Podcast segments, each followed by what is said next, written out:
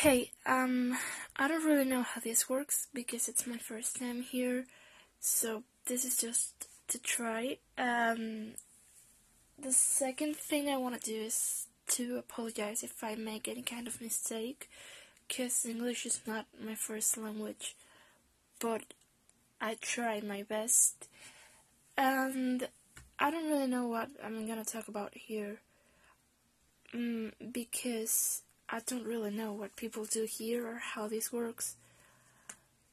I guess I'll just talk about whatever I want or whatever you want if someone is gonna listen to this.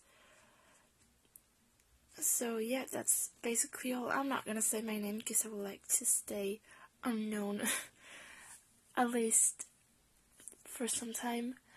I'm just gonna say I'm Spanish. So yeah, that's all. Thank you for wasting a minute of your life listening to this.